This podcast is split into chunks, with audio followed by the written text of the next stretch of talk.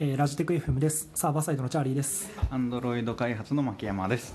そして本日はゲストがいらっしゃってますお願いしますはい、えー株式会社ボイスエアの、えー代表の田村と申します。よろしくお願いします。よろしくお願いします。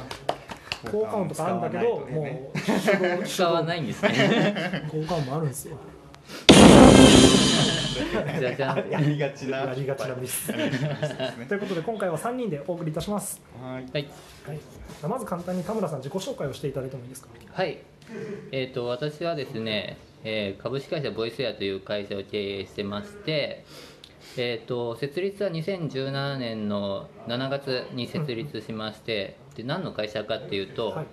音声変換をやってます。声質変換とも呼ばれるんですけど、えっ、と自分の声が誰かの声に変わるっていうあの名探偵コナンの蝶ネクタイ型変声機的な 技術をそれをディープラーニングの力を使って実現していてでそれの、えープロダクトを作ろうということで研究開発を進めているような会社です。なるほど。なかなかそういうことやってる会社さんってやっぱ多くはないじゃないですか。まだまだあんまりないですね。ないですよね。今そういう声質変換使ったサービス出してる会社もあるんですけど大体どっかの大学と一緒に。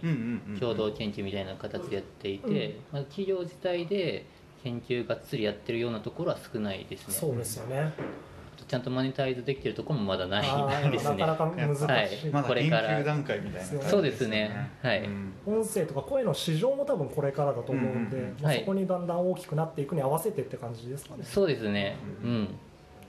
ということで、えー音声とか声を扱う、えー会社2社で今日はお送りしていきます。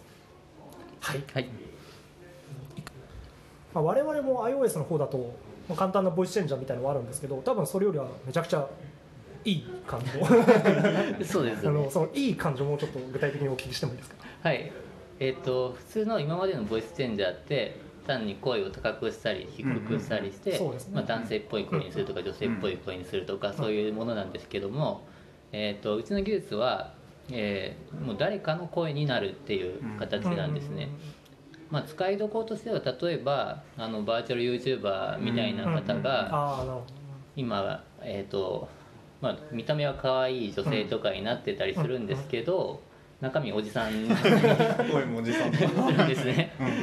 でまあどうにかこうにか頑張って声変えたり配信してたりとかするんですけどそれをもっと手軽に変えられたりだとかあとはロボットとかスマートスピーカーとかの声をえーキャラクターの声に変えたりだとはい。かあとは家族の声に変えたりだとかもう亡くなってしまった声にに変えるみたいなことも可能になっていきますね。なるほど。それだと結構音声の量みたいなのが必要なんですか？それを真似るための学習とか多分そういうことをやってらっしゃると思うんですけど、そうですね。そこが、まあ、うちの売りで少なくていいっていうところがあって、えー、と声のサンプルが30秒で話す30秒？はい。30秒です。すごい。30秒で話す内容もどんな内容でもいいっていう特徴があります。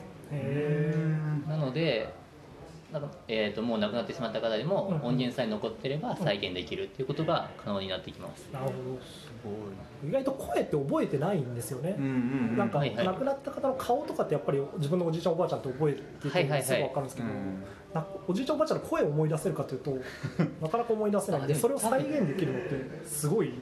うんうん聞いたらすごい馴染みがあるんですよね。ああそうかそうか。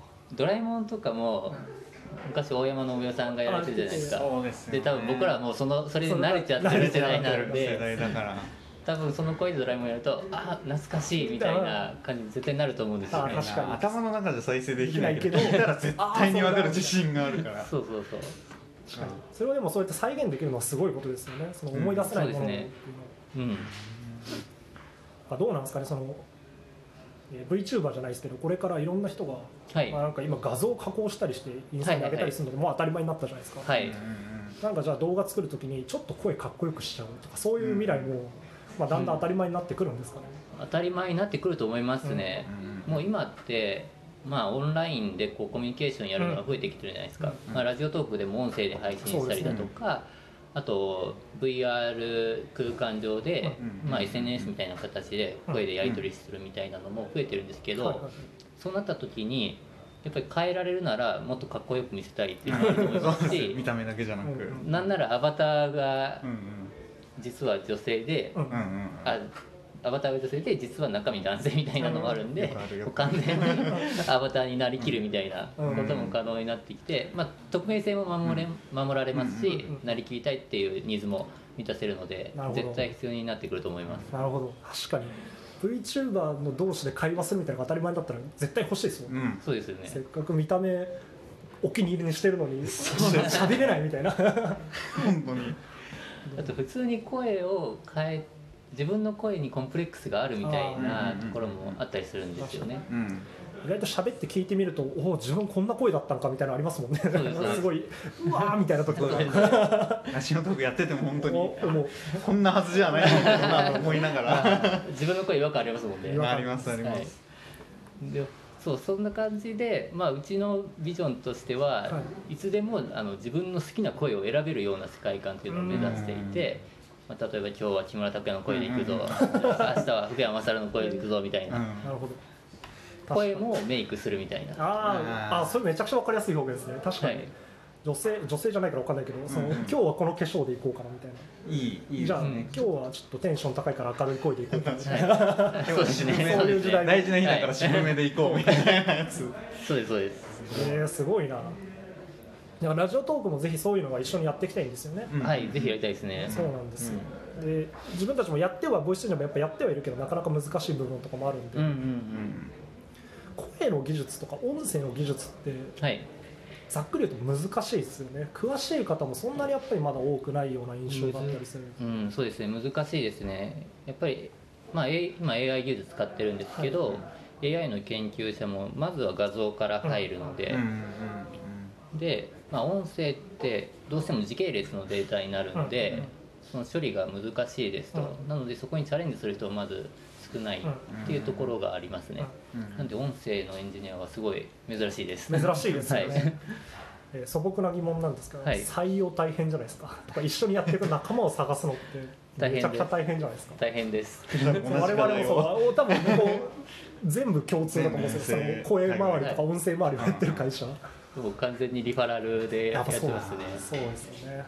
あのうちの CTO が大学の助教なんで、彼の元教え子だったりと か、なんか学会とかで知り合った人に声かけるだとか。それは確かにいいリファラルですね。めちゃくちゃパワーがある、うんなるほど。うちもそれは頑張りましょうリファラルを。そうですよね。結構リファラつルながり大事ですね。つながり大事ですどこでつながり作るかっていう。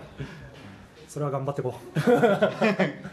かまああとはまあいろいろとあんままだまだ多分そういろいろと仲良くしていきたいんですよ。ラジオトークとしていろんな音声の会社とか、はい。はい配信やってるような会社とも別になんかものすごく敵対視してるってことはなくてまだまだ音声市場を一緒に盛り上げていく仲間だと思ってるので、うんそうでね。そういうのをあんまり隠さずこう知見を共有していくみたいなのは一生懸命やっていきたいなと思ってたりします。はい